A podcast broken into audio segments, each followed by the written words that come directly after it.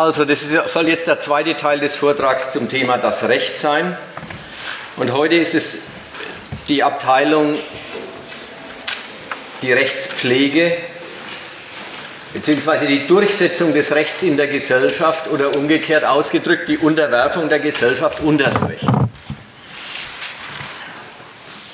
Da möchte ich im Verhältnis zu den gesellschaftlichen Umständen, zu der Gesellschaft, in der wir leben und in die man, bei, der, bei der man sich so dran gewöhnt hat, dass alles vom Recht geordnet ist, dass man vor lauter Ordnung und dass sie funktioniert und dass sie von den Bürgern akzeptiert wird und mit Leben ausgefüllt wird, dass man vor lauter Ordnung gar nicht mehr fragt, was da geordnet ist, was für eine Ordnung da vorliegt, die funktioniert. Dazu möchte ich eben sagen oder aufzeigen, auch an, jetzt an dem Thema, dass wenn man sich die Rechtsordnung anschaut und ihr Funktionieren, dann wird daran deutlich, ja, was die öffentliche und die gelehrte Meinung nicht wahrhaben wollen, dass es sich um ein durchgängiges Gewaltverhältnis handelt. Um das darzulegen, erstmal ein kleiner Rückblick auf die Geschichte von vor vier Wochen. Da war die Rede davon, dass das Recht, die Gesetze,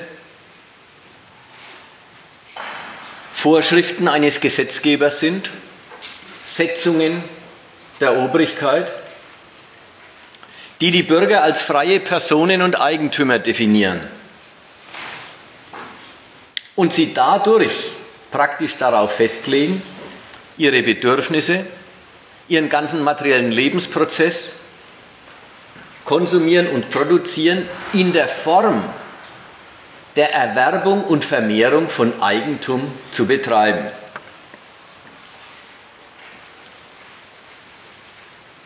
Was immer sie herstellen, was immer sie konsumieren, alles findet statt in Abhängigkeit von privaten, ausschließen, andere ausschließenden Verfügungsrechten.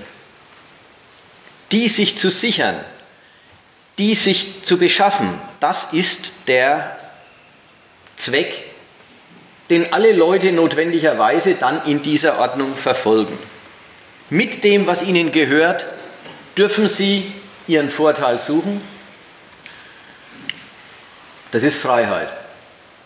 Das müssen sie aber auch, denn wenn sie es nicht tun, dann kümmert sich sonst niemand drum, wo sie bleiben. Die Grundrechte, da war vor vier Wochen die Rede davon, haben das an sich, sie erlauben Freiheit und erlauben die Verfügung über Eigentum. Die Grundrechte schreiben niemanden Dienste vor, die sie für fremde Interessen zu verrichten hätten. Das ist diese Gesellschaft, ist keine wie im Feudalismus oder in der Sklavenhaltergesellschaft, wo die einfachen Leute Dienstleute anderer sind. Diese Gesellschaft erlaubt jedem sein eigenes Interesse im Rahmen seines Eigentums zu verfolgen, schreibt ihm nicht die Zwecke vor, die er sich setzt und schreibt ihn in der Form, ihm in der Form dessen, dass alle Zwecke als Eigentum verfolgt werden muss, dann doch den allgemeinen Zweck fest oder vor dem sie in ihrer gesellschaftlichen Betätigung zu folgen haben, nämlich was Englisch so schön heißt, to make money, Geld erwerben. Durch, dieses,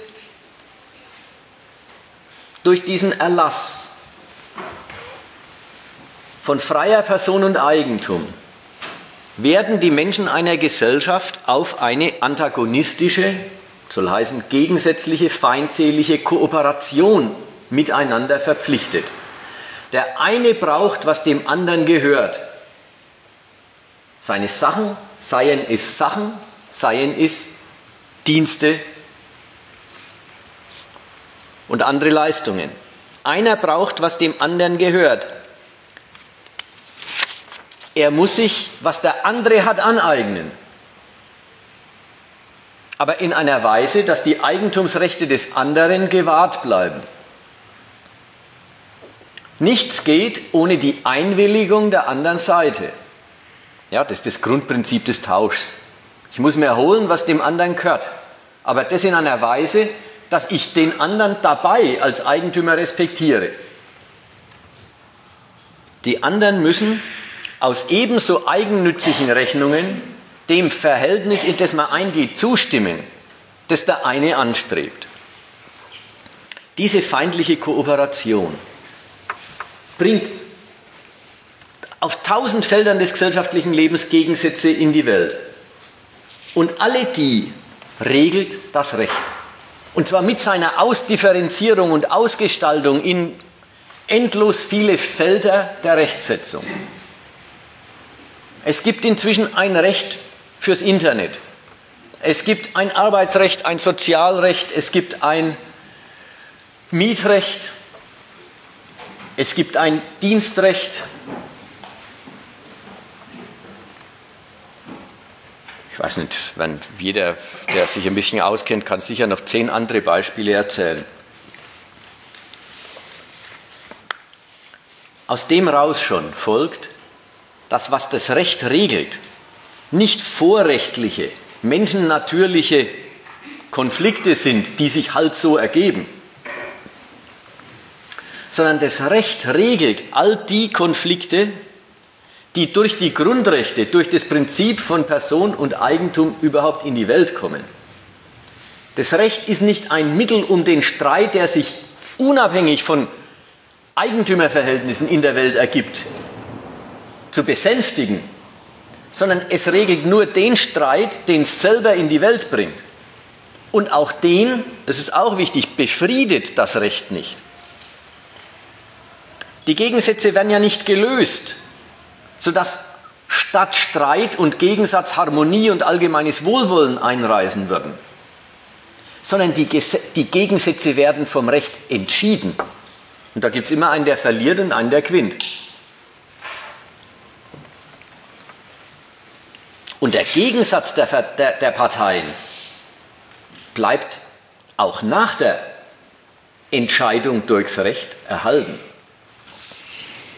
Also weit davon entfernt, dass das Recht das Mittel wäre, Frieden in die Welt zu bringen zwischen den Bürgern, ist das Recht das Mittel, die Bürger auf die Betätigung von gegensätzlichen Interessen festzulegen auf Interessen, die anders als durch peinliche Regelung und Aufsicht überhaupt nicht betätigt werden könnten. Nur als rechtliche, nur als rechtlich geregelte, nur mit dem Schutz des Rechts können Eigentümerinteressen überhaupt miteinander in Kontakt treten und ihren gegensätzlich, ihre gegensätzliche Kooperation abwickeln. Die erste Form dieses Rechts, das ich jetzt ins Auge fasse, nämlich das, was nötig ist, damit Eigentümer ihre gegensätzlichen Interessen aneinander betätigen können. Diese erste Form des Rechts ist, und das ist jetzt auch erste, die erste Abteilung dieser Überlegungen, die erste Form ist Zivilrecht, nämlich das Vertragsrecht und die Zivilgerichtsbarkeit. Denn das wäre jetzt der nächste, der erste, das erste Stichwort. Das Recht verlangt von den Eigentümern, ihre gegensätzlichen Beziehungen in der Form des Vertrags abzuwickeln. Sie müssen Kontrakte schließen über das, was sie miteinander zu tun haben wollen, über die Leistungen oder, oder Sachen, die sie austauschen.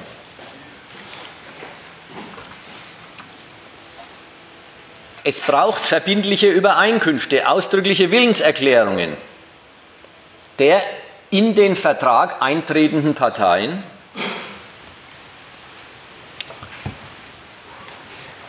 Und auf die Weise sollen die Bürger, das ist auch ein wichtiger Punkt, damit man das sich mal klar macht, sollen die Bürger selbst rechtsschöpferisch tätig werden.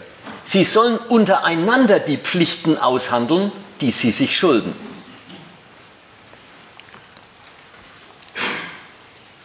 Der Vertrag ist jetzt die Form, die allgemeine Form, wirklich, durchzieht das ganze Leben der Gesellschaft. Der Vertrag ist die allgemeine Form, in der gegensätzliche Willen sich einig werden. ohne ihren Gegensatz aufzuheben. Jeder verpflichtet sich im Vertrag zu einer Leistung, weil er sich die Leistung der anderen Seite sichern will. Der eine Wille bindet sich, weil er den anderen Willen binden will. Und vice versa.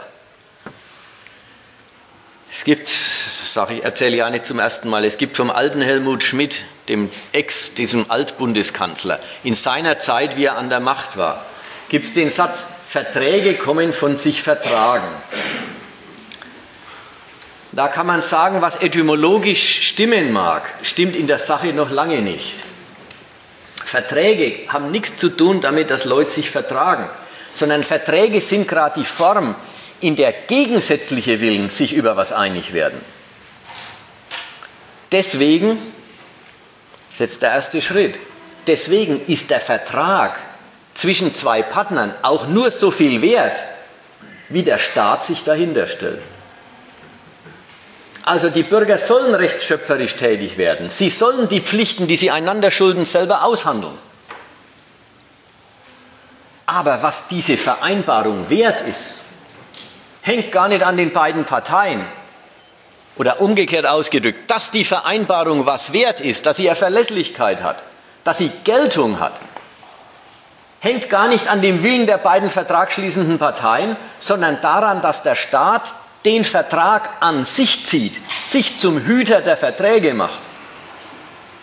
Die Pflichten, die die Bürger einander versprechen, zu Pflichten macht, die sie dann deswegen gegen ihn haben. Und, lustigerweise, gegen die Vertragsparteien das durchsetzt, worüber sie sich einig geworden sind. Es hat seine Notwendigkeit deswegen, weil die Bürger die Verträge schließen. Ja, den Vertrag überhaupt immer nur um des Vorteils willen wollen, den sie daraus ziehen. Und nie die Leistung wollen, die sie zu erbringen haben. Also ist mancher bereit, den, das Versprechen abzugeben, dass er eine Gegenleistung bringt. Aber wenn er die Leistung erst des anderen sich sichern kann, dann er, hat er es nicht mehr so eilig, die eigene zu bringen. Und nicht nur das, beide Parteien sehen den Vertrag als Mittel ihres Interesses, interpretieren also selbst, was sie überhaupt der anderen versprochen haben. Sie, haben eine, sie, sie werden sich einig, schreiben es auch irgendwie auf oder vereinbaren es mündlich zunächst. Aber beide Seiten, jede, jede Seite sieht den Vorteil, den sie aus dem Vertrag ziehen will und sind sich von allem Anfang an nicht wirklich einig darüber, was sie einander versprochen haben. Deswegen hat der Vertrag jetzt überhaupt keine Einfachheit. Ja, es gibt auch den ganz einfachen Vertrag. Wenn man was kauft und dann legt man einen Euro hin und kriegt, was weiß ich, was ein Euro wert ist, über den Ladentisch gereicht, das ist ein Vertrag, der ist schnell geschlossen und ist schnell erfüllt. Alles andere, ist jetzt errichtliche rechtliche Feinheit. Die Verträge bedürfen im Wesentlichen der Schriftform. Es muss genau aufgeschrieben werden, was wer wem schuldet. Der Staat regelt das. Der Staat regelt, wer überhaupt Verträge schließen darf. Ja, schon damit geht's los. Wer darf überhaupt Verträge schließen? Volljährig muss man sein, wenigstens in irgendeiner Weise geschäftsfähig, mündig, Wer nicht mündig ist, kann keinen Vertrag schließen. Verträge, die mit Unmündigen geschlossen werden, sind ungültig. Worüber darf man Verträge schließen? Nicht über alles. Der Staat sagt, worüber man Verträge schließen darf. Zum Beispiel darf keiner sich selbst verkaufen. Ein für alle Mal. Darüber darf es keinen Vertrag geben. Es gibt noch andere Formen von sittenwidrigen Verträgen. Erlaubt der Staat nicht. Welche Rechte erwachsen dem Partner, wenn die andere Seite den Vertrag nicht erfüllen kann, nicht voll erfüllen kann, nicht rechtzeitig erfüllen kann? Wenn die Erfüllung eine ist, wo die Qualität der Ware, mit der der Vertrag erfüllt wird, schlechter ist als erwartet, schlechter ist als ausgemacht. Alles das will geregelt sein, weil es ja, ja der Gegensatz ist, der da auftritt.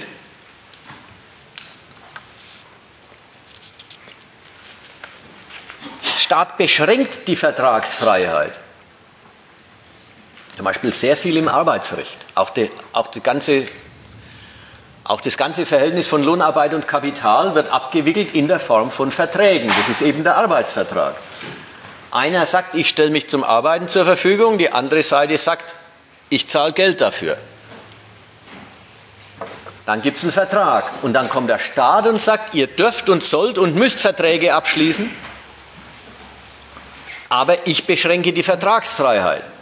Zum Beispiel, ihr dürft jedenfalls nicht regelmäßig länger als 48 Stunden in der Woche vereinbaren. Es gibt Arbeitszeitbeschränkungen. Es gibt in vielen Branchen inzwischen einen Mindestlohn. Ihr dürft einen Lohn ausmachen, aber nicht unter dieser Schwelle. Es gibt Kündigungsfristen im Arbeitsrecht, im Mietrecht, weil der Staat von dem Vertrag was will. Unter anderem das, dass die Bezahlung für Arbeit tatsächlich eine Reproduktionsgrundlage für die große Mehrheit der Bevölkerung ist. Deswegen erlegt er den Verträgen gewisse Beschränkungen in der Vertragsfreiheit auf. Verträge zu Lasten Dritter und so weiter. Alles das, da ist der Staat der das Subjekt, das vorgibt, welche Sorte Verträge geschlossen werden dürfen. Wenn also ein Vertrag geschlossen wird zwischen zwei privaten Subjekten, dann treten da nicht nur überhaupt zwei Eigentümer, also zwei Geschöpfe des Rechts, ins Verhältnis zueinander, sondern in dem Verhältnis ist der Staat immer schon mit drin. Ein freiwilliger Vertragsschluss und keiner ist gezwungen, einen Vertrag abzuschließen. Der freiwillige Vertragsschluss begründet Zwangsverhältnisse. Pflichten, die zur Not der Staat gegen die Vertragsparteien durchsetzt und wo zur Not der Staat den Vertragsparteien sagt, was sie eigentlich untereinander vereinbart haben. Und wie gesagt, nur dadurch, dass der Staat immer schon mit drin ist, funktioniert das Vertragswesen überhaupt. Nur dadurch, dass der Staat der Hüter der Verträge ist, haben diese Willenserklärungen Verbindlichkeit und dadurch sind, können sie überhaupt die Basis von einem Geschäftsverkehr sein. Jetzt ein ganz kleiner Ausflug ins Allgemeine. Wie der Vertrag im Geschäfts-, in der Geschäftswelt, der Kaufvertrag, der Mietvertrag, da wo es ja jeder gleich kennt. Nach dem Muster ist eigentlich die ganze Rechtswelt gestrickt. Alles andere wird behandelt als es sind implizite Verträge, die die Bürger schließen. Keiner ist gezwungen, sich am Straßenverkehr zu beteiligen. Aber wenn er es tut, wird es genommen als, da hat er implizit eingewilligt in die Straßenverkehrsordnung. Und daraus erwachsen ihm Pflichten. Wenn einer ins Theater geht, hat er implizit eingewilligt, dass das Hausrecht des Theaterbesitzers oder der Theaterinstitution gilt und so weiter und so weiter. Und sogar das Geschlechterleben ist eigentlich in dieser Gesellschaft nach dem Muster des Vertragsrechts organisiert. Ja, das ist ein bisschen lustig. Der Immanuel Kant hat in seiner Zeit gesagt, die Ehe ist ein Vertrag zum wechselseitigen Gebrauch der Geschlechtsorgane. Das hat er wirklich aufgeschrieben, allen Ernstes und so weiter. Die, Nachwelt fand es ziemlich äh, gefühllos und brutal. Nahe, das hohe Verhältnis der Liebe, das sittliche Verhältnis der Ehe wird doch hier ziemlich unterbewertet. Ja, ganz so hat man es später nicht mehr verstanden wissen wollen. Aber, was ist sie denn heute tatsächlich? Die Ehe ist ein auf Dauer angelegter Vertrag von zwei Leuten, die ein Verhältnis eingehen, das nicht auf Gelderwerb aus, ist. Also die, die heiraten nicht, damit sie aneinander verdienen. Jedenfalls in der Regel und von vornherein nicht. Es ist ein Vertrag, der ein ganz anderes Verhältnis. Ja, zunächst mal die Leute lieben sich und wollen ein gemeinsames Leben führen. Und da wird ein Vertrag angeboten vom Staat. Macht einen Vertrag, dann hat eure, die Wankelmüdigkeit eurer Liebe eine zuverlässige Vertragsgrundlage. Und was regelt der Vertrag und was regelt das Eherecht? Es regelt wirklich, welche Rechte und Pflichten privaten freien Personen aus der Vereinbarung, ich will mit dir, mit dem anderen, ein Nichterwerbsverhältnis eingehen. Was für Rechte und Pflichten dem einen wie dem anderen daraus erwachsen. Und wie es eigentlich mit ihnen als Eigentümer steht, wenn sie untereinander die Grenzen des Eigentums aufheben. Das regelt die Ehe. Das heißt dann zum Beispiel, ja, wenn zwei einen Ehestand gründen, dann hat der nicht arbeitende Teil einen Anspruch auf einen Teil des Einkommens des arbeitenden Teils. Dann sind aber auch die beiden Teile verpflichtet, zum Wohle des Hausstands zusammenzuarbeiten, also Hausarbeiten zu machen. Dann sind sie verpflichtet, den Erwerb zu teilen, aber nicht unbedingt das Eigentum, das sie eingebracht haben in die Ehe. Also da wird tatsächlich, da geben zwei Leute untereinander das Verhältnis des ausschließenden Eigentümers auf. Und das Recht sagt, na dann muss man doch regeln, was aus ihnen als Eigentümer geworden ist. Man kann die doch nicht einfach machen lassen. Wie schauen jetzt die Beziehungen, die gesellschaftlichen Beziehungen unter Vertragsverhältnissen aus? Also es findet ein reger Austausch von Waren und Leistungen zwischen lauter Privateigentümern statt. Einer benutzt den anderen so gut es geht und der andere benutzt den einen so gut es geht zur eigenen, zum eigenen Eigentumserwerb. Sobald eine Seite mit den Leistungen unzufrieden ist, weil sie sich mehr erhofft hat oder weil sie sich einbildet, sie könnte mehr rausholen, sobald jedenfalls die eine Seite mit den Leistungen der anderen unzufrieden ist, fragt sie, darf der andere das, was er tut? Denk mal, wie da, wie da im ganzen täglichen Leben das Verhältnis zur Staatsmacht immer immanent ist. Kaum passiert was, was einem stinkt. In irgendwelchen Verkehrsverhältnissen, im, Arbeits, im Arbeitsverhältnis, an, im Job. Die erste Frage ist, darf der das, der Arbeitgeber? Darf er die Pause streichen? Darf er wen entlassen? Darf er die Bezahlung senken oder an zusätzliche Leistungsbeweise knüpfen. Umgekehrt, umgekehrt, darf der Arbeiter von der Arbeit wegbleiben, wenn ein Familienmitglied krank ist oder ein Kind? Darf er pinkeln, immer wenn er meint, er will? Und wie lang? Darf die andere Seite die Qualität der Ware mindern? die er mir zu liefern versprochen hat? Darf der Nachbar vor meiner Garage parken? Darf er seinen Baum über meinen Zaun wachsen lassen? Ja, die ganze, die ganze Welt des Alltags ist ein einziges Fragen, dürfen die das? Und was ist die Frage eigentlich? Es ist die Erkundigung nach der Vertrags- und Rechtslage. Es ist die Erkundigung danach, Steht es jetzt in meinem Vertrag drin, dass der das darf? Oder steht es im Gesetz drin, dass der das darf? Wobei dann völlig klar ist, wenn es drin steht, muss ich mir es auch gefallen lassen. Wenn es nicht drin steht, brauche ich mir es überhaupt nicht gefallen lassen.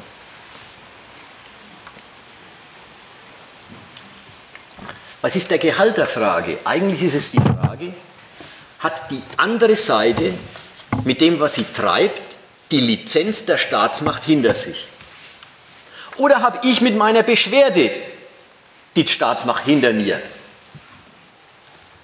Beide Seiten, die in einen Streit geraten, fragen sich, wer hat eigentlich den Zuspruch für sein Anliegen, den Zuspruch, die Unterstützung der politischen Gewalt für sich. Wenn ich den Staat auf meiner Seite habe, kann ich auf meinen Rechten nach Punkt und Komma bestehen. Wenn nicht, muss ich den Rückzieher machen. Das ist das, was ich gemeint habe mit die wohlgeregelte Welt, in der wir leben, ist ein Zustand durchgängiger Gewaltverhältnisse. Nicht in der Form, dass jeder dem anderen mit dem äh, Prügel auf den Kopf schlägt. Nicht in der Form, dass immerzu äh, der andere in Leib und Leben bedroht wird. So kennt man es. Das sind Gewaltverhältnisse, wenn, wenn, wenn halt viel geschossen wird oder so. Nein, nicht so, sondern so, dass der gesamte gesellschaftliche Verkehr, alles, was einer mit dem anderen zu tun hat, eine Frage der Lizenz durch die Staatsgewalt ist. Und jeder immerzu nach der Staatsgewalt ruft, die ihm sein Recht verschaffen soll. Das ist auf der einen Seite dem Verkehr von Privateigentümern in ihrem Gelderwerb absolut angemessen. Geld ist ja diese ausschließende Macht des Verfügens. Wer Geld hat, dem, der kann sich alles aneignen. Diese ausschließende Macht des Verfügens, dass die Konkurrenz ums Geld ein einziger Gegensatz ist zwischen den Leuten, ist ja klar. Insofern kann es ja gar nicht anders sein, als dass die Konkurrenz ums Geld als dauernde Berufung auf die Lizenzen durch die Staatsgewalt betätigt wird. Aber nicht bloß die Konkurrenz ums Geld, auch das gesamte sonstige Leben ist nach dem Muster eingerichtet. Und manchmal ist es so, dass es gerade im Verhältnis zum sonstigen Leben auch ein bisschen seine Absurditäten zeigt, was man im Verhältnis zum Geld für die natürlichste Sache von der Welt hält. Das stimmt ja auch. Der Kampf ums Geld kann gar nicht anders aussehen. Aber dass die Verhältnisse zu Nachbarn gar nicht anders aussehen können als durchs Recht geregelte, als durch Lizenzen und Verbote. Das müsste überhaupt nicht sein. Und da wirkt das Recht überhaupt nicht mäßigend im Verhältnis der Leute zueinander, sondern verschärfend.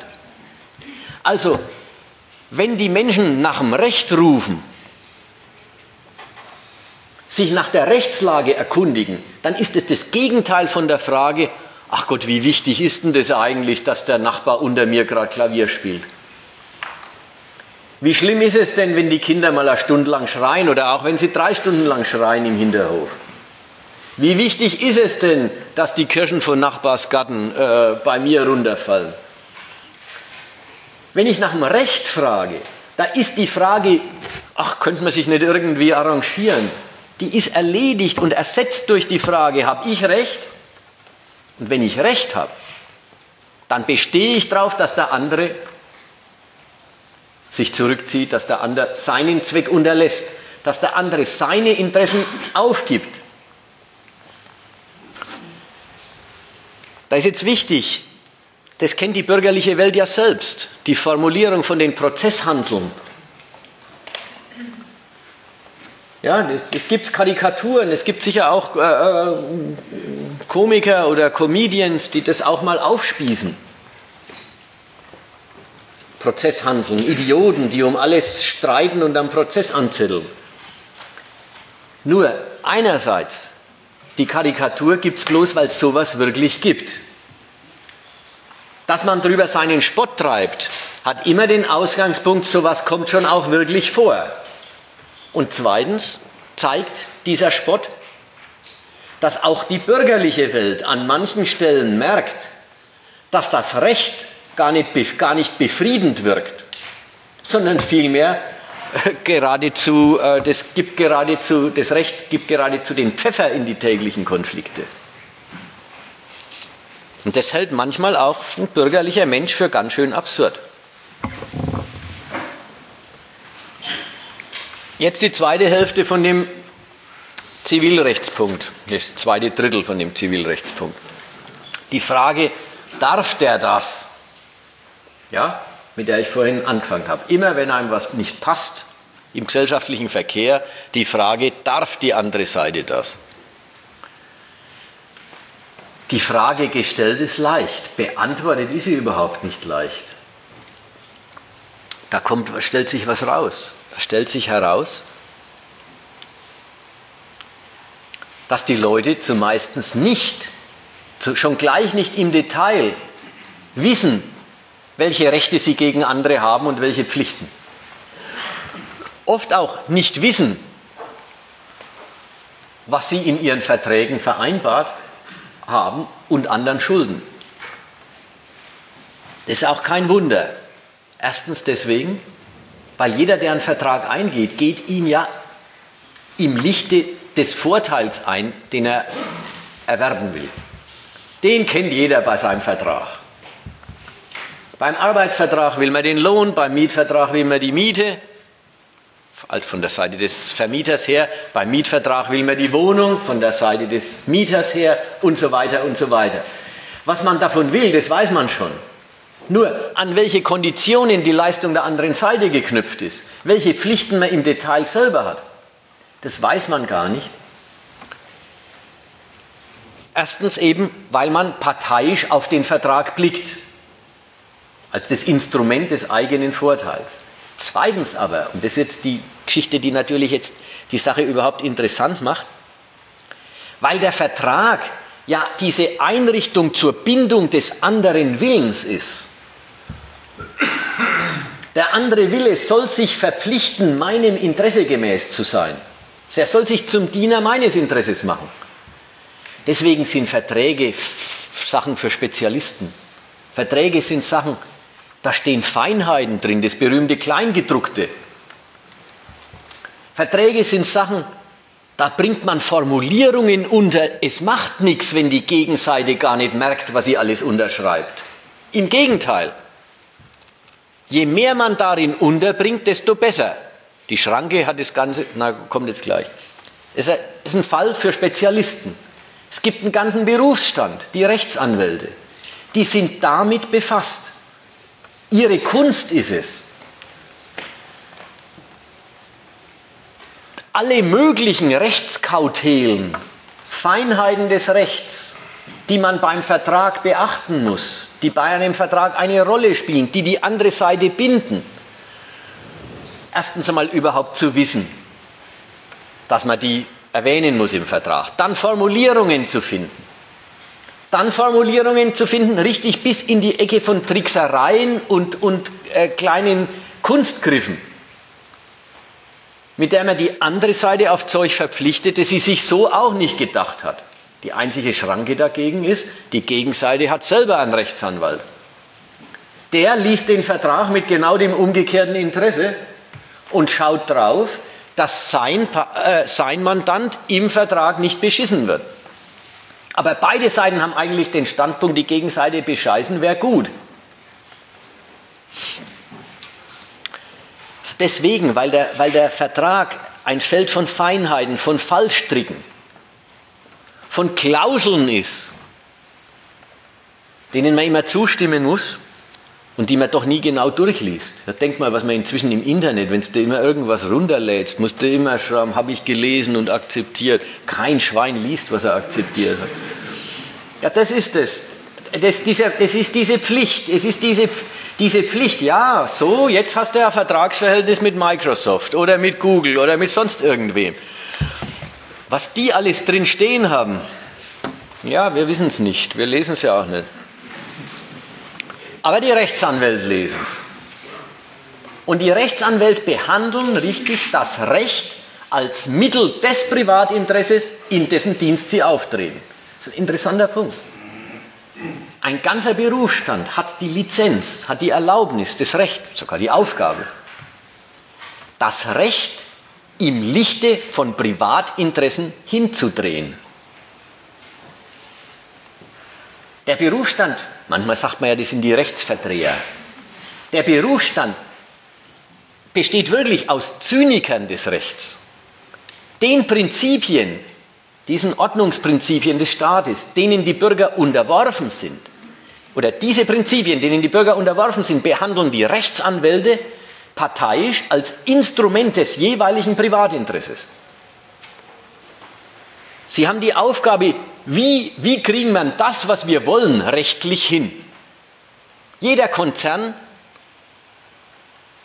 hat seine Rechtsabteilung, jeder Mafia-Clan sein Konziliere, der ihm sagt, was rechtlich geht und wie es rechtlich geht.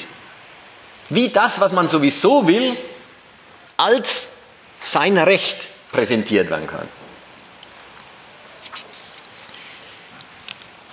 Es ist lustig, diese Instrumentalisierung des Rechts. Das ist ja wirklich lustig. Die, die Rechtsanwälte instrumentalisieren das Recht im Lichte der Privatinteressen.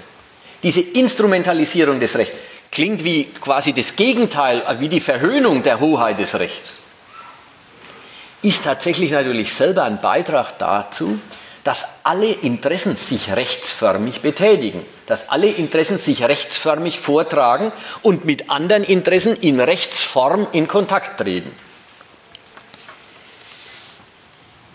Und diese Verhöhnung des Rechts ist ja auch nicht, oder Verhöhnung oder diese Instrumentalisierung des Rechts, die man eben den Rechtsanwälten ja, die, die die Aufgabe, die die Berufsaufgabe der Rechtsanwälte sind, diese Instrumentalisierung des Rechts ist ja dann letztendlich dann auch nicht das letzte Wort. Der Rechtsanwalt sagt, wie man es hindrehen muss, dass es geht. Der Rechtsanwalt sagt, da gegen den klagst du, da kriegt da ich beschaff dir dein Recht. Aber ob er es tut oder nicht, sagt am Schluss nicht der Rechtsanwalt, sondern der Richter. Jetzt tragen die ihre parteiliche Rechtsauffassung vom Zivilgericht vor. Beide Seiten haben ihren Rechtsanwalt, beide Seiten haben ihre Weise, ihr Interesse als Recht darzustellen. Als Recht gegen die anderen, als Pflicht der anderen gegen sie. Und das Zivilgericht entscheidet, was der eine wirklich dem anderen schuldet oder entscheidet, was wirklich im Vertrag steht. Und übrigens ist es mit wirklich so eine Sache. Wirklich heißt da auch bloß, es ist halt die Staats, vom Staat ermächtigte Instanz, deren Interpretation des Vertrags dann gilt. Ob die Interpretation klüger ist als die des Rechtsanwalts, richtiger, das ist eine ganz ver verkehrte Frage. Es ist halt der Standpunkt der Instanz, die zum Entscheiden berechtigt ist. Und die entscheidet. Und dann gilt's. Und so werden die Bürger auf die Rechtsfolgen ihrer Willenserklärungen festgelegt. Was das Zivilrecht dann entscheidet, das Zivilgericht dann entscheidet, das müssen sie tun. Es ist wichtig zu sehen und, und auch am Punkt, denn das lohnt sich, den mal klar zu machen. So passen die Bürger, die in lauter gegensätzliche Händel verstrickt sind als Eigentümer, die den anderen benutzen wollen. So passen die Bürger in dieser Gesellschaft selber aufeinander auf. Sie gestalten ihre gegensätzlichen Beziehungen mit Hilfe des Rechts und sind gerade wegen ihrer Interessen die größten Anhänger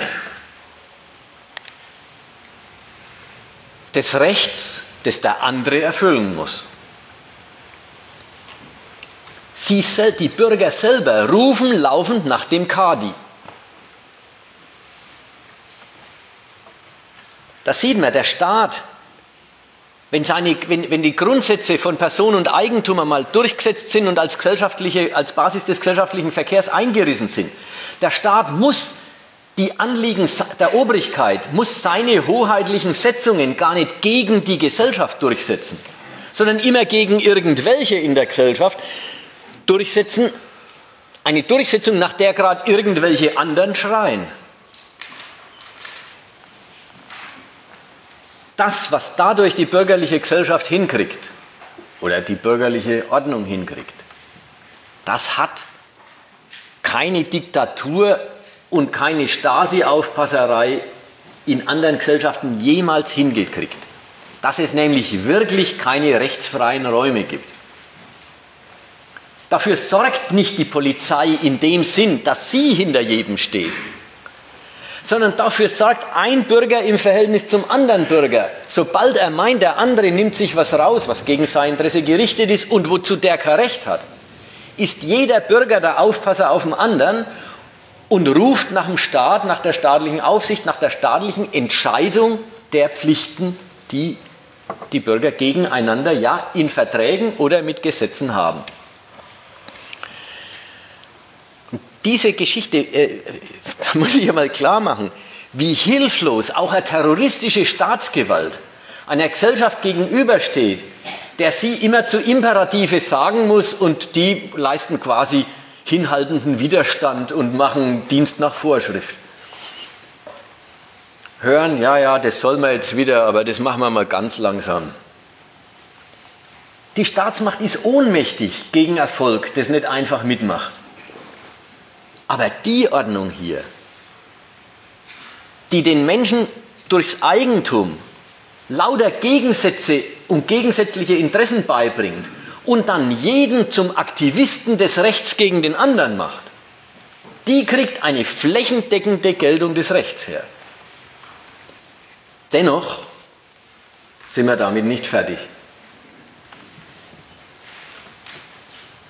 Neben dem Zivilgericht, wo ein Richter entscheidet, was das Recht tatsächlich verlangt, weil Interessensparteien darüber unterschiedlicher Auffassung sind. Und das gilt übrigens nicht bloß beim privaten Vertragsrecht, sondern meinetwegen auch beim Steuergericht. Da hat der Steuerschuldner, der Bürger und das Finanzamt unterschiedliche Auffassungen darüber, wie die Steuerschuld des einen oder anderen ausschaut. Dann gibt es auch ein Gericht, das sagt, ja, das Finanzamt ist jetzt auch bloß Partei. Es gibt eine gerichtliche Beurteilung dieser Sachlage. Wie schaut es denn eigentlich aus mit der Steuerschuld? Das ist auch ein zivilrechtlicher Prozess im Prinzip, weil am Schluss sagt der Richter, was das Recht eigentlich verlangt. Und dann müssen die Parteien das ausfüllen. Neben diesem Verhältnis Richter entscheiden, was das Recht eigentlich verlangt, wo ein Streit über, was es tatsächlich verlangt, vorliegt. Neben dem gibt es die ganze Abteilung des Strafrechts. Da geht es nicht um die Frage, was das Recht eigentlich verlangt, sondern da geht es um die Frage, ob sich die Bürger eigentlich dem Recht unterordnen ob die Bürger eigentlich den Imperativen des Staats gehorchen. Da ist die Frage Gehorsam, nicht was verlangt denn nun? Und da wird auch nicht der Entscheidung gefällt im Sinn von so, meinetwegen, die Räumungsklage war unberechtigt, du darfst ihm regulär kündigen, aber nicht sofort räumen oder irgend sowas. Ja? Das sind so zivilgerechtliche Entscheidungen sondern strafrechtliche Entscheidungen heißen, da wird, wurde da gegen ein Gesetz verstoßen und das ist strafwürdig. Im Strafrecht. Das hat auch seinen Zynismus, das Strafrecht. Beim Zivilrecht hat man den Zynismus, dass das Recht sich als Mittel der Interessen präsentiert und gerade dadurch die Unterordnung der Bürger unter das Recht passiert. Das Strafrecht hat einen anderen Zynismus. Es hat den Zynismus, dass es sagt, es bestraft das Irreguläre, den Nichtgehorsam, die Übertretung. Und dabei ist das ganze Recht so angelegt, dass es von vornherein davon ausgeht, dass das Recht laufend übertreten wird. Die Strafrechtsbücher, dicke Bücher, steht alles drin, was verboten ist, und immer was für Strafe drauf ausgesetzt ist. Und da wird unabhängig davon, ob es passiert, aber in der Sicherheit, dass es dauernd passiert, aufgeschrieben, Mord, Totschlag, Körperverletzung mit Todesfolge und so weiter, Diebstahl, schwerer Diebstahl und, und, und. Eine totale Systematisierung von Verstößen, wo, wo die Hüter des Rechts einfach in ihren, Lehr in ihren Gesetzbüchern davon ausgehen, diese Verstöße finden laufend statt. Nie soll das ein Argument sein. Na, das müssen ja Verhältnisse sein, die das Recht da regelt. Ja, dann sind die Verstöße doch was, was zum Recht gehört. Sondern immer ist äh, das Strafrecht sich immer einig, das ist alles ein Beweis der kriminellen Energie irgendwelcher Übeltäter dass es offensichtlich zu den Verhältnissen, die das Recht regelt, gehört, dass sie übertreten werden. Die rechtlichen Setzungen. Das führt nie zurück zu einer Frage, ja, was ist denn das für eine komische Einrichtung dieses Rechts? Jetzt will ich sagen mit dem, das gehört dazu. Es gibt ja fast, könnte man sagen, in einem prinzipiellen, fast definitorischen Sinn eine Formulierung, dass das Recht das Grund, der Grund des Verbrechens ist. Ja, das gibt beim Hegel zum Beispiel. Der Hegel macht den schönen Satz, ohne Eigentum kein Diebstahl. Stimmt. Aber in dem ganz einfachen Sinn, wo es das Recht auf exklusive Verfügung nicht gibt, gibt es auch kein Wegnehmen. Ist es aber in einem höheren Sinn gemeint hier, nämlich wo es das Recht auf exklusive Verfügung gibt, wo das ganze Leben, das ganze Leben davon abhängt, über wie viel man exklusiv verfügen kann, wo Gelderwerb und Geldvermehren jedem der selbstverständlich aufgenötigte Zweck ist, den er verfolgt im Leben. Da sind die Schranken des erlaubten Gelderwerbs für jeden zugleich ein Hindernis seines Zwecks. Einerseits wird er auf den Zweck festgelegt, andererseits wird er darin beschränkt.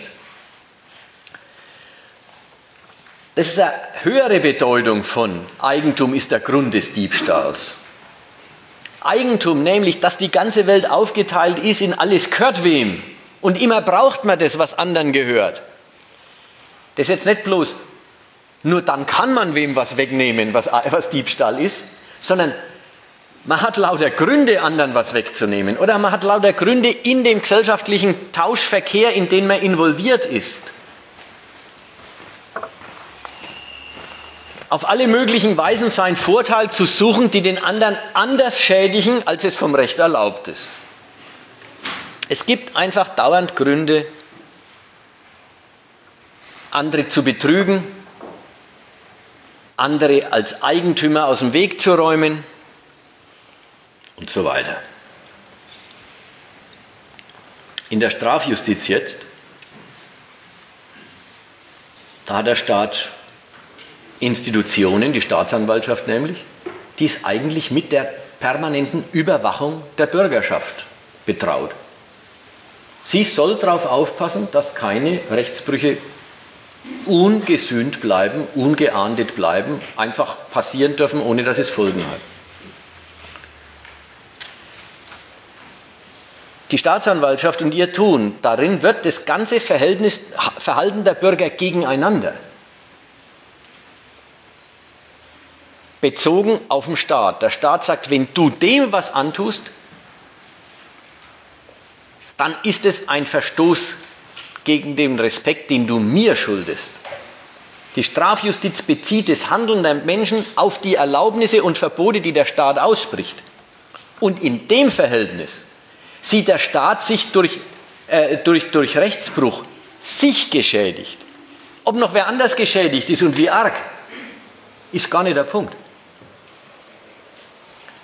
Der Verkehr der Bürger untereinander mag sein, wie er will. Wenn ein Gesetz verletzt wird, sagt der Staat, ich bin verletzt. Und was er dann tut, ist, er verteidigt sich seinen Anspruch auf Rechtstreue der Bürger.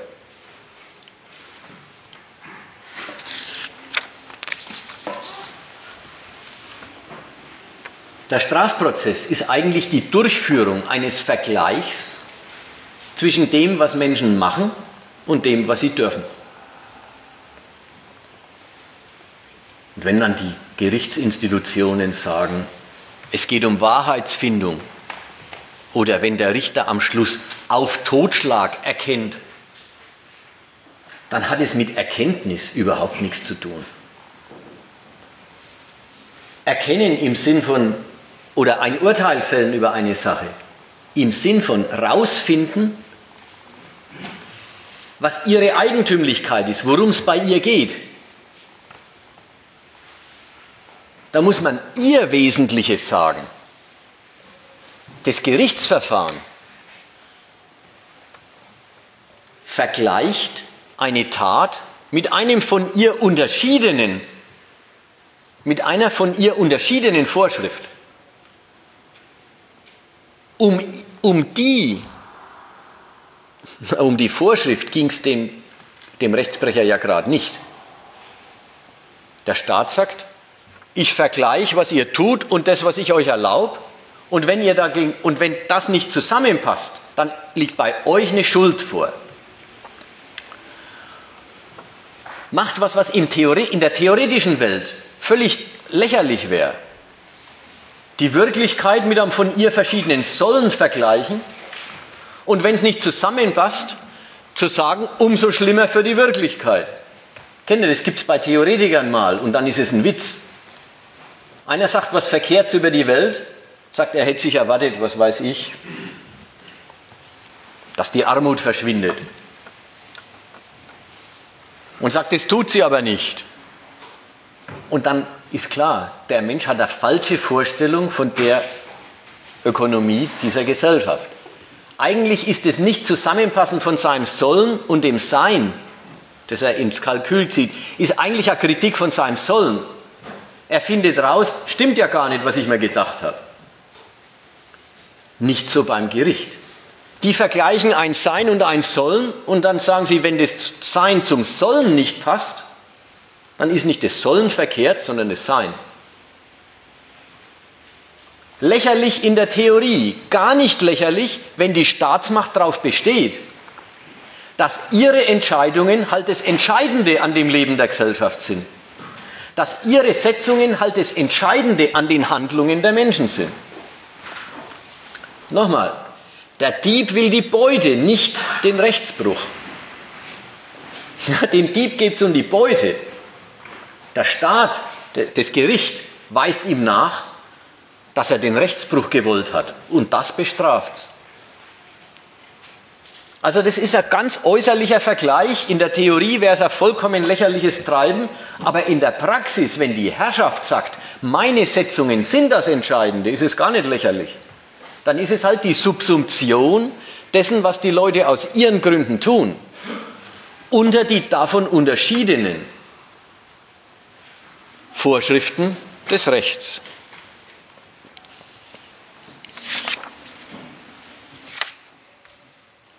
Ich habe es jetzt schon angedeutet. Theoretisch gesehen ist das Gerichtsverfahren ein großer Idealismus. Idealismus im Sinn von ein staatliches Sollen in die Welt gesetzt und daran wird die Welt gemessen. Dieser Idealismus geht ja im Prozess noch weiter. Der, äh, der, der Gerichtsprozess unterstellt tatsächlich beim Delinquenten das Rechtsbewusstsein, eigentlich sogar den Willen zum Recht, den er gebrochen sieht. Zunächst mal, kommt dann später noch anders, aber erstmal, egal ob der Delinquent den Willen wirklich hat. Aber die äh, der, der, äh, der, der Strafprozess ist darin was ganz Eigentümliches. Der bewertet wirklich allen Ernstes das willentliche Verhältnis zu den staatlichen Vorschriften. Nicht im engeren Sinn die Handlung. War gerade schon die Rede davon, was wichtig ist. Die wirkliche Wirkung einer Handlung. Hast einen umgebracht, ist der andere tot. Die wirkliche Wirkung der Handlung ist fürs Recht auch was, was irgendwo berücksichtigt und bedacht wird. Nur, die wirkliche Wirkung der Handlung ist nicht das, womit die Rechtsfindung umgeht. Einer hat einen anderen zu Tode gebracht. Mensch, gibt es da noch viele Rechtsmöglichkeiten. Eben Mord, Totschlag, Körperverletzung mit Todesfolge. Fahrlässigkeit. Hat nicht aufpasst. Was wird beurteilt? Es wird wirklich der Wille beurteilt, nicht die Tat. Der Wille zur rechtlichen Vorschrift ist der Gegenstand der Beurteilung. Also da wird, da wird vom Bürger erwartet, du musst doch einen Willen zum rechtlichen Benehmen haben. Und den Verstoß gegen diesen Willen das ist es, was beurteilt wird. Deswegen gehört zum Strafprozess eben, dass nicht der Schaden festgestellt wird, den einer anrichtet und nicht Wiedergutmachung verlangt wird, sondern die Schuld festgestellt wird. Und bei Schuld, da kommen ganz andere Gesichtspunkte ins Spiel.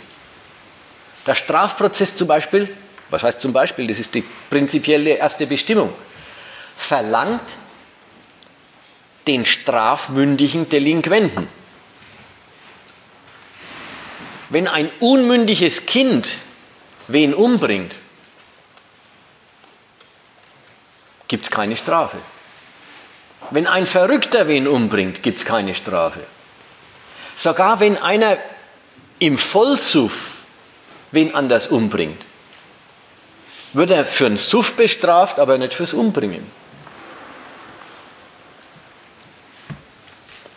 Also, es findet die Prüfung des Willens zum Rechtsbruch statt. Und dabei ist die erste Voraussetzung, es ist die Prüfung der Fähigkeit des Willens, überhaupt rechtlich zu handeln.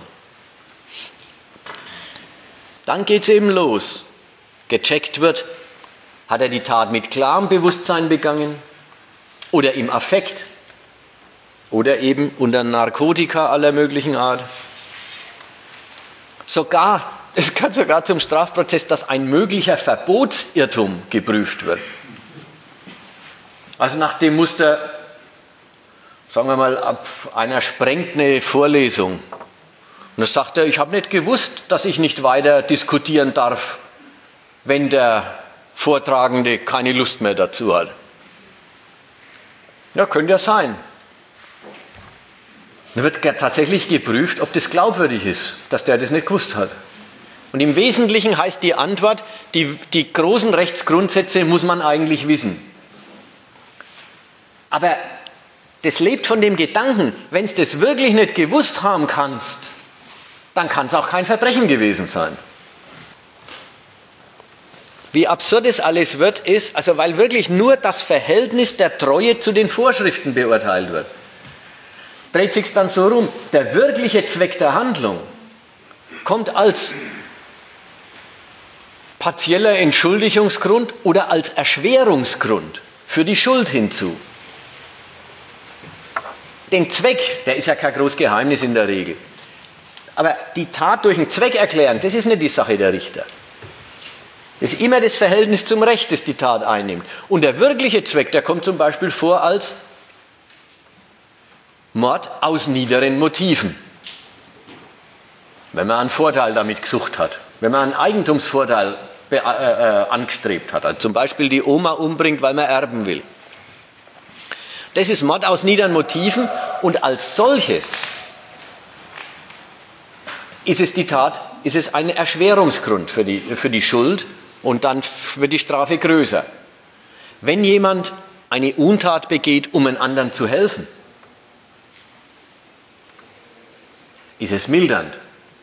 Diebstahl, um die kranke Mutter, äh, um der kranken Mutter eine Pflege zu ermöglichen, ist es, sind mildernde Umstände mit verbunden. Wobei es bleibt immer, die Hauptsache bleibt immer das Verhältnis der Tat zum Recht. Und die wirklichen Zwecke, die werden eben als erschwerend oder teilweise entschuldigend zur Schuld des Rechtsbruchs ins Verhältnis gesetzt. Aber eben erst quasi wie nachträgliche Geschichten. Und weil es so ist, dass im Strafprozess tatsächlich der Wille zum Rechtsbruch beurteilt wird oder der schuldige Wille zur Rechtstreue vorausgesetzt und dessen Verletzung dem Rechtsbrecher zur Last gelegt wird. Weil es so ist, Deswegen sind im Strafprozess dann auch, oder ist, deswegen ist im Strafprozess dann auch die Erneuerung des Willens zur Rechtstreue ein wichtiger Bestandteil. Also beim Strafprozess macht das Geständnis einen gewaltigen Unterschied.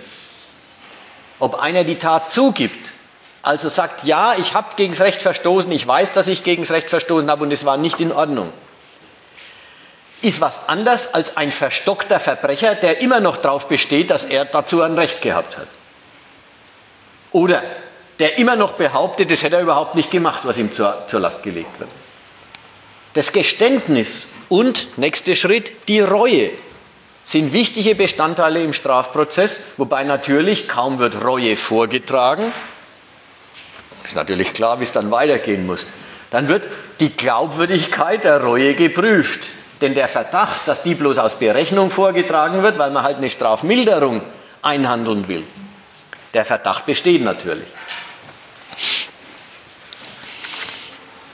Also der Strafprozess ist wirklich eine eigentümliche Institution.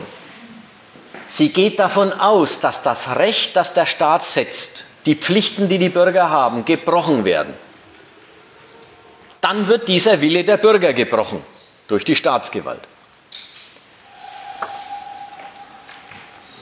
Aber der ganze Prozess geht gar nicht davon aus, der Staat will das und die Bürger wollen was anderes, sondern er geht von dem Idealismus aus. Der Staat setzt das Recht und die Bürger wollen das Recht. Und wer das Recht bricht, begeht einen Fehltritt auch gegen seinen eigenen rechtlichen Willen. Und das ist dann der Gegenstand der Beurteilung. Kommen wir zum Punkt die Strafe.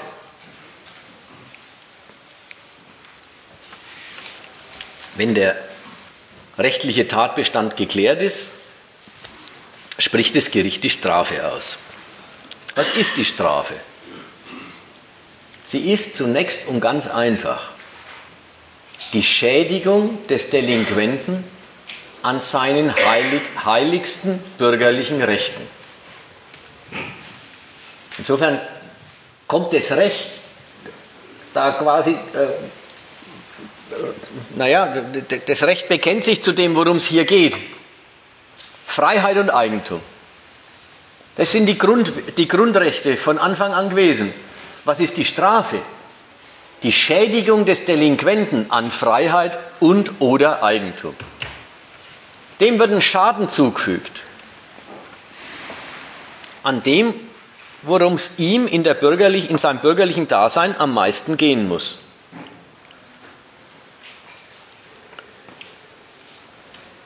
Und die Schädigung die da passiert, ist in aller Abstraktheit auch der Zweck der Strafe.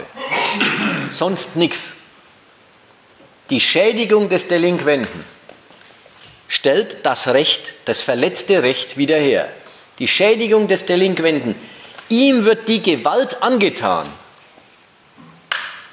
die er freiwillig nicht respektiert hat.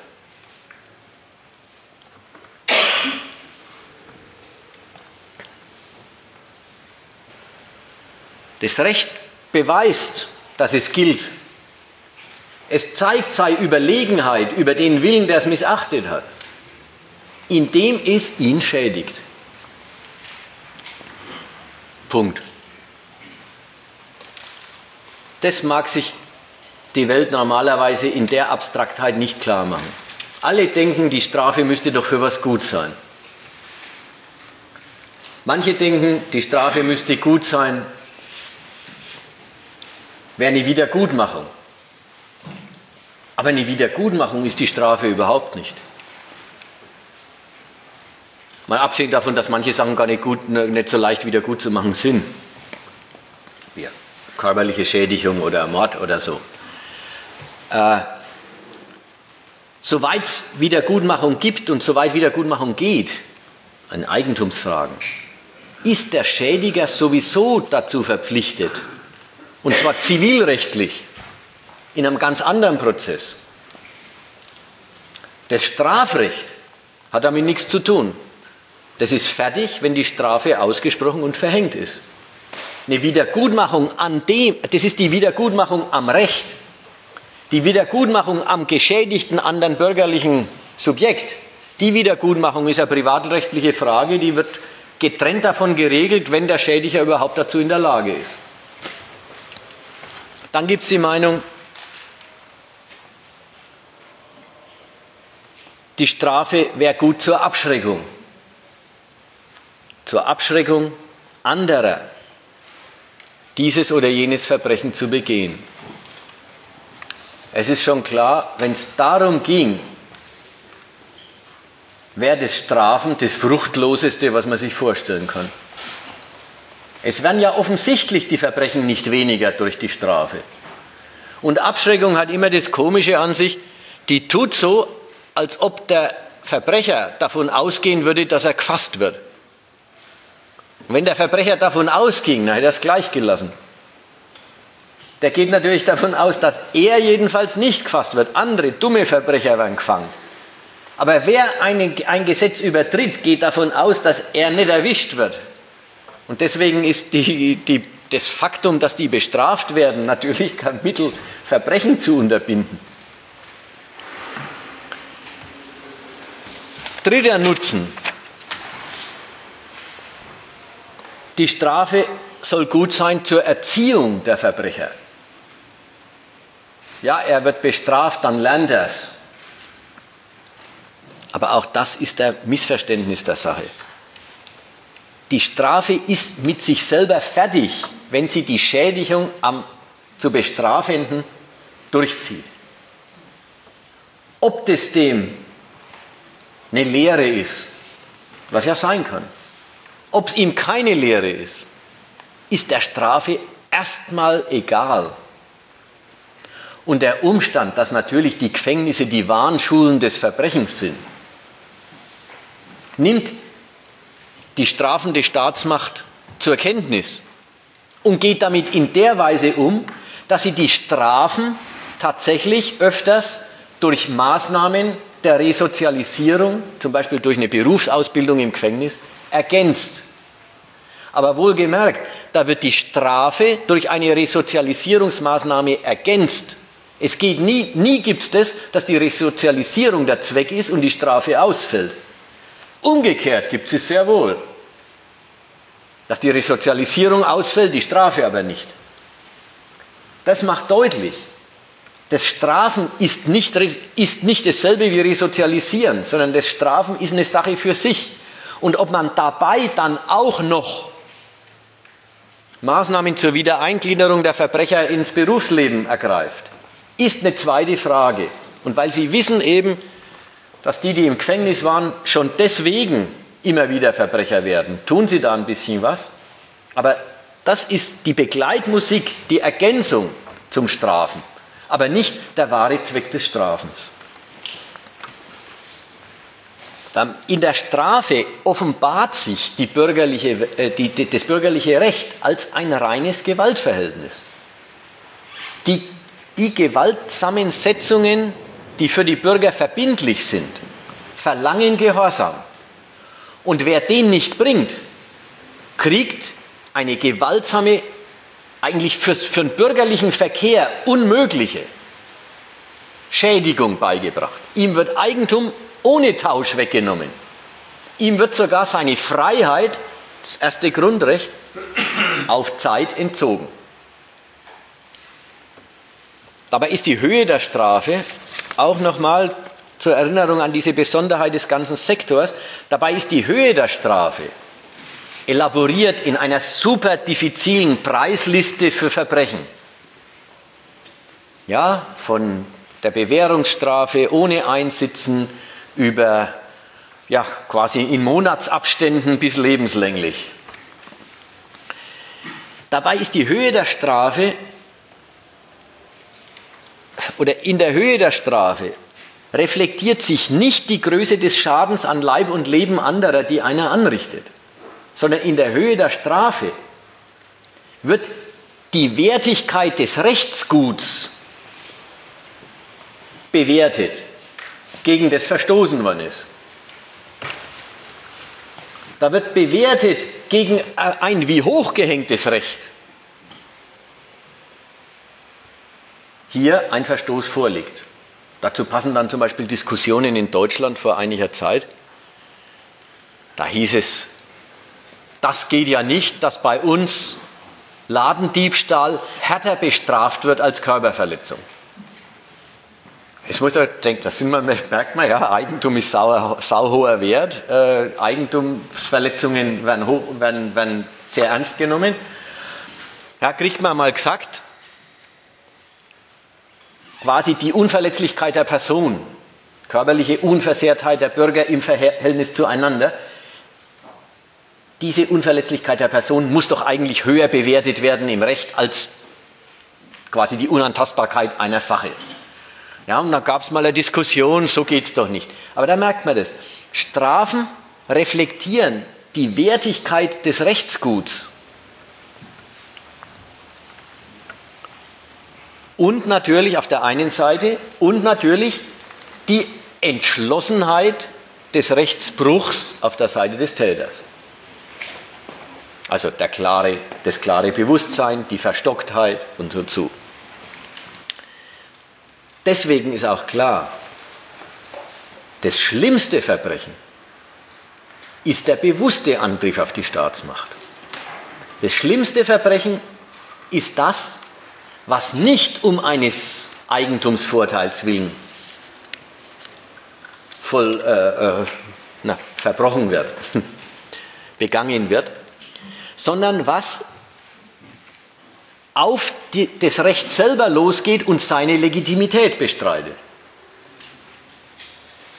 Aller Angriff, aller Angriff aufs Recht, der um eines Vorteils im bürgerlichen Sinn begangen wird, hat sozusagen den Verstoß gegen das Recht bloß implizit drin. Während Terroristen, Revolutionäre den Angriff aufs Recht als die falsche Ordnung machen und als solche natürlich die schlimmsten Verbrecher sind, weil sie ge gezielt das Recht nicht gelten lassen wollen. Der Bruch heißt dann Hochverrat. So, jetzt habe ich eigentlich bloß noch einen Punkt, nämlich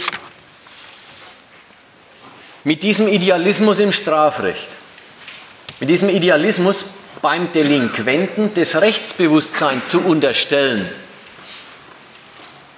bei ihm vorauszusetzen, dass er einen Willen zum Recht hat, gegen den er verstoßen hat. Mit diesem Idealismus liegt die Strafjustiz gar nicht schief. Ich habe vorhin gesagt, die unterstellen das einfach, egal ob der Täter das hat oder nicht. In aller Regel hat er es. Denn davon war ja jetzt die Rede. In dieser bürgerlichen Gesellschaft kann man sich überhaupt nur bewegen, als Eigentümer betätigen, sei Eigentum mehren, indem man sich des Rechts bedient, indem man die eigenen Interessen rechtsförmig macht, eben in Verträge gießt man kann seine Anliegen überhaupt bloß durchsetzen, indem man sich des Schutzes der Staatsmacht für die eigenen berechtigten Anliegen versichert.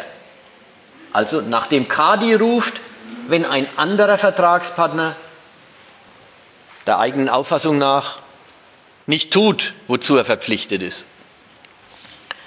Das alles führt dazu, dass die Leute wirklich die staatlich verfügten Regeln des Verkehrs als vernünftige Maximen ihres Verkehrs akzeptieren. Sie übernehmen das Recht. Sie übernehmen die Vorschriften in ihren Willen und entwickeln ein Rechtsbewusstsein. Auf die Weise verfügt jeder im, im, in der Form moralischer Prinzipien über die Quintessenzen des Rechts. Man muss mein und dein unterscheiden können, Treu und Redlichkeit üben, anderen ihren Willen lassen, keine Gewalt anwenden. Solche Quintessenzen übernimmt jeder als Moral. Das Recht wird versubjektiviert als wirklich anerkannte Prinzipien des Verhaltens der Bürger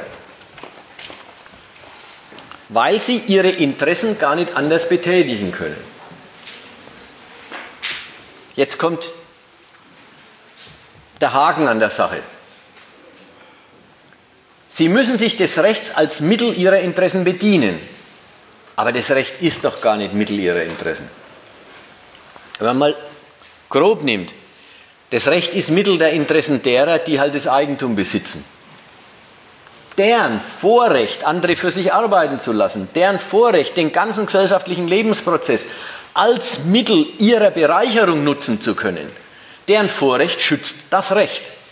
Bei allen anderen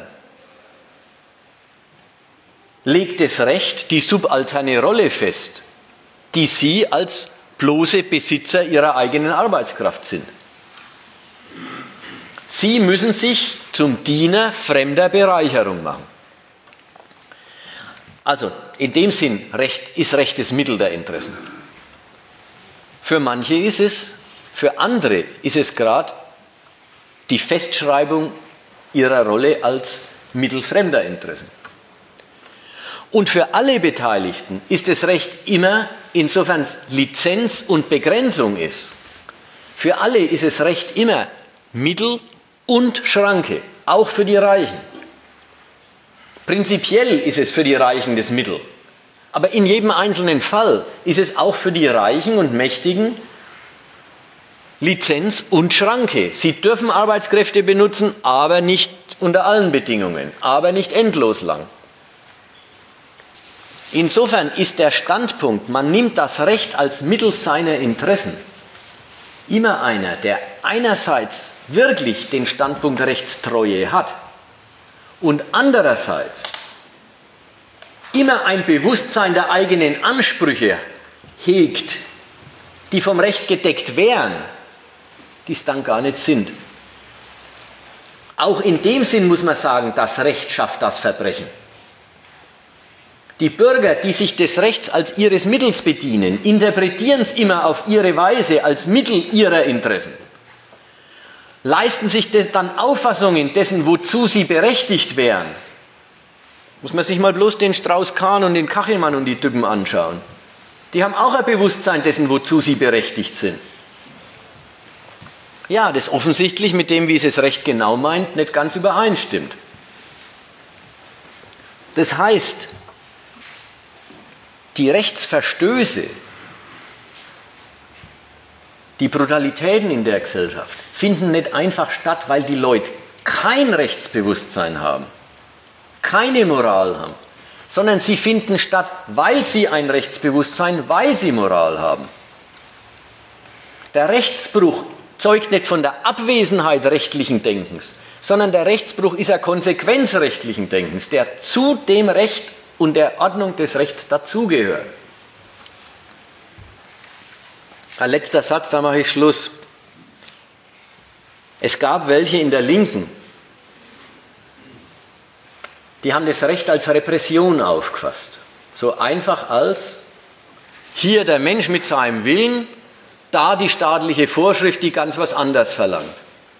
Und beide haben nichts miteinander zu tun und dann haut der Staat mit dem großen Hammer auf den Menschen mit seinen, Natur, äh, mit seinen natürlichen Wünschen drauf. Repression. Und in der Logik hat, das ist viele, viele Jahre her, in Erlangen war das, im Audi Max, da war mal ein linker Professor, ein linker Psychologe aus Hannover eingeladen, der hieß Peter Brückner, war damals Freund von Ulrike Meinhoff gewesen. Und der hat irgendeine Rede gehalten und ich weiß nicht mehr, was er gesagt hat, aber an irgendeiner Stelle hat er triumphierend in den Saal gerufen, es wird wieder, es wird wieder geklaut, Genossen. So nach dem Muster, als ob der Diebstahl die Negation der Eigentumsordnung wäre. Als ob gegen das Recht zu verstoßen irgend sowas wie wie ein kleiner erster Schritt oder irgendein Akt wäre, der mit Angriff auf die Ordnung zu tun hat. Nein, das passt jetzt zu dem Argument, das ich sagen wollte. Der Rechtsbruch ist eine Konsequenz des Rechts, gehört zum Recht und ist in gar keiner Weise was, was über diese Ordnung hinausreicht. Bis dahin, dass der Dieb natürlich ein großer Anhänger des Eigentums ist, sobald er es hat. Also, man muss, das, das ist wichtig, dass man das sieht. Das Verbrechen ist noch einmal ist ein schönes Dokument der Gewalttätigkeit dieser gut geregelten Verhältnisse. Aber das Verbrechen ist nicht die Negation dieser Verhältnisse, nicht die Zurückweisung dieser Verhältnisse.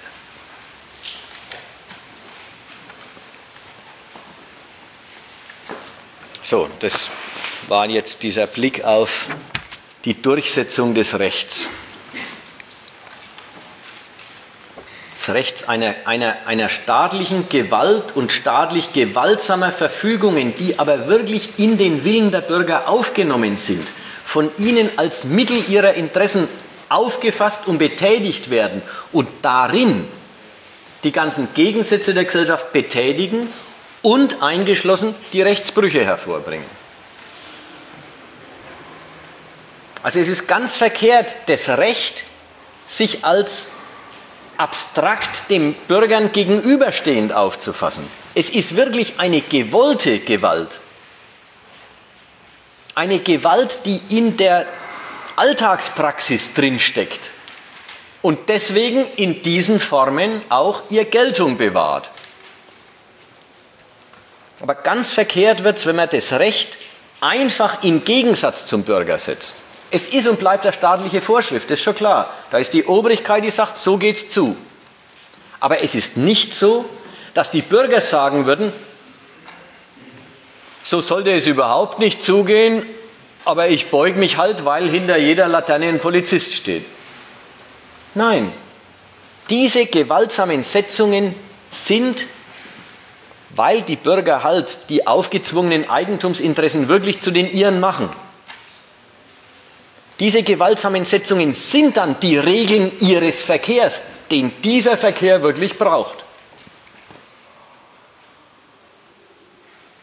Gut, das ist ein so ein bisschen ein theoretisches Thema gewesen weiß nicht, vielleicht bin ich in manchen Bereichen unklar geblieben. Das ist vielleicht noch das Beste zum Diskutieren. Wo habe ich, wo habe ich mich nicht klar geäußert oder wo habe ich was offen gelassen?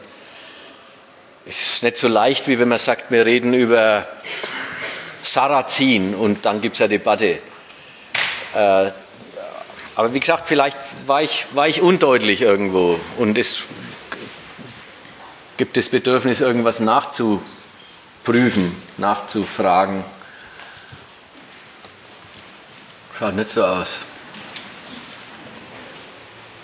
Ja, das liegt ein bisschen am Thema, das ist schon okay. Äh, Werner, wissen wir, wissen wir den Herbsttermin auswendig? Der 20.10. Also am 20. Oktober ist hier wieder ein Vortrag und der wird dann zu dem Thema Euro-Rettung sein. Also die ganze Krise des Euro, Griechenland, Portugal, Euro, gemeinsames Geld vieler Nationen und der Widerspruch dieser ganzen Einrichtung. Es gibt, keine es gibt keine Meldungen. Ja, ich will, ich will nichts abwürgen, wirklich. Also auch fragt ruhig, auch fragt ruhig aus der Reihe. Das ist jetzt egal. Wir haben ja noch Zeit. Aber ich habe noch eine Frage. Okay. Gibt es am Schluss mit dem Mittel noch nicht verstanden? Inwiefern ist es für die Reichen Mittel und Schranke und dann aber doch nicht Mittel in einem anderen Sinn? Also in welchem Sinn ja und nein? Es sind tatsächlich zwei ganz. Ist was zu hören, ja? Also eine Verwirrung gibt es über das Recht ist Mittel. Da habe ich gesagt, ist Mittel der Reichen, ist Mittel derer, die die Produktionsmittel besitzen, im Unterschied zu den anderen. Dann habe ich aber zweitens gesagt, aber für jeden Privateigentümer ist es zugleich Mittel und Schranke. Das sind aber zwei ganz verschiedene Bezüge. Der eine Bezug heißt, das ist der erste, inwiefern ist das Recht Mittel der Reichen und nicht Mittel der Mittellosen? Na, insofern, als die Rechtsordnung den Reichen ihre ausschließende Verfügung über Eigentum über das, was die anderen brauchen, über die Lebens- und Produktionsmittel der Gesellschaft, indem das Recht ihnen diese ausschließende Verfügung zusichert. Ja, sie dürfen alles, wovon die Gesellschaft lebt, als ihr exklusives Vermögen betrachten, behandeln. Andere diese Mittel, die sie brauchen, nur benutzen lassen, wenn sie erstmal ihnen, den Besitzern der Produktionsmittel dienen. Das war die Bedeutung von, das Recht hat eine sehr verschiedene Bedeutung für die verschiedenen Klassen. Für die anderen Für die, die kein ökonomisch relevantes Eigentum besitzen, sondern ökonomisch relevant bloß ihr Eigentum an sich selber besitzen, freie Person sind, die über sich selbst verfügen kann. Für die heißt es Recht, es band sie fest in der Rolle der wahre Arbeitskraft, die sie halt verkaufen können. Da möchte ich sagen, für die ist es, über, ist es kein Mittel oder das ist vielleicht ein Scheißmittel. Sie werden durchs Recht darauf verpflichtet, eigentumslos wie sie sind, sich selbst als Eigentum zu vermarkten. So, das ist die Seite kein Mittel. Jetzt für beide im Rahmen ihrer ökonomischen Betätigung ist das Recht natürlich Lizenz und Schranke. Das kannst du jetzt für den einen wie den anderen einzeln durchdeklinieren. Für den Unternehmer ist das Recht Mittel insofern, als sein, er darf sein Eigentum betätigen zu seiner Vermehrung, indem er Arbeit kauft, indem er Arbeiter herumkommandiert, wenn er sie mal gekauft hat, indem er mit ihnen Gewinne macht. Aber Recht ist für ihn zugleich auch Schranke. Er muss das Eigentum seiner Arbeitskräfte auch respektieren. Was heißt es? Er darf es nicht so vernutzen, dass es schon nach zwei, drei Jahren vernutzt ist. Er muss es so vernutzen, dass es ein durchschnittliches Arbeitsleben lang hält. Er darf sie nicht rund um die Uhr benutzen, wenn es ihm gerade passt. Und wenn, dann muss er einen Extravertrag machen, wo eine Extrabezahlung für rund um die Uhr vorgesehen ist. Gibt's ja alles, gibt ja für alles dieses Zeug immer wieder die erlaubten Ausnahmen. Der Unternehmer darf sein Eigentum benutzen, um andere Eigentümer, sagen wir der, der, der industrielle Unternehmer, den Handelskapitalisten, aber dabei muss er das Eigentum des Handelskapitalisten respektieren. Das ist auch, kommt auch manchem manchmal sauer an. Und dann werden eben ganz große Unternehmer zu Verbrechern. Weil sie Methoden der Benutzung ihres Eigentums entdecken, die eine Schädigung fremden Eigentums mit sich bringen, wie sie vom Recht nicht vorgesehen sind. Ja, es gibt ja eine Schädigung vom fremden Eigentum, die ist einfach eingeschlossen. Und es gibt eine, die ist vom Recht nicht vorgesehen. Also, wenn wir jetzt vielleicht dahin kommen, dann dies, wird dieser Mittelhoff, der der letzte Chef von Karstadt gewesen ist, weil er Mietverträge also weil er die Karstadt-Häuser an äh, andere Kapitalgesellschaft verhögert hat und dann Mietverträge gemacht hat. In der anderen Kapitalgesellschaft war sei Frau ein entscheidender Besitzer und die Mietverträge waren alle überteuert. So, wenn es dahin kommt, dann hat der Mensch eine geschäftliche Eigentumsvermehrung betrieben, die unter dem Gesichtspunkt des Rechts als Treuebruch gegen seinen Arbeitgeber, Arkandor hieß es, gegen seinen Arbeitgeber Karstadt Arkandor darstellt. In der Hinsicht ist das Recht auch für die Reichen, auch für die Unternehmer eine Lizenz und Schranke zugleich. Das kannst du jetzt wieder für den einfachen Mann auch durch, durch, durch, äh, durchnehmen. Da ist das Recht auch die Lizenz. Ich brauche nichts hergeben, ohne dass ich was dafür kriege. Ich brauche niemanden dienen, ich diene immer nur mir. Und wenn ich wem diene, dann zu meinem Vorteil, indem ich nämlich ein Entgelt dafür erziele. Das ist die Lizenz. Die Schranke ist, dann muss ich die Leistung aber auch abliefern. So, in dem Sinn war gemeint, es sind ganz zwei, zwei ganz verschiedene Ebenen, unter denen ich einmal sage, das Recht aufs, aufs große Ganze gesehen ist doch das Mittel des, äh, der Kapitalisten. Das Recht ist das Mittel der Reichen und das Recht band die Armen in ihrer traurigen Rolle fest. Für jeden Einzelnen in seiner ökonomischen Betätigung, insofern er Eigentümer ist, Eigentümer ganz verschiedener Art, ist es Recht Lizenz und Beschränkung. Und durch die Lizenz haben sie immer einen Grund, sich an der Beschränkung zu stoßen. Das ist der Grund für den Übergang in den Rechtsbruch. So ist es doch zu scheiden, die beiden Hinsichten, in denen ich eben zwei ganz verschiedene Auskünfte da gegeben habe. Steht noch mehr solches an? Na, wenn nicht, dann ist okay, dann machen wir Schluss.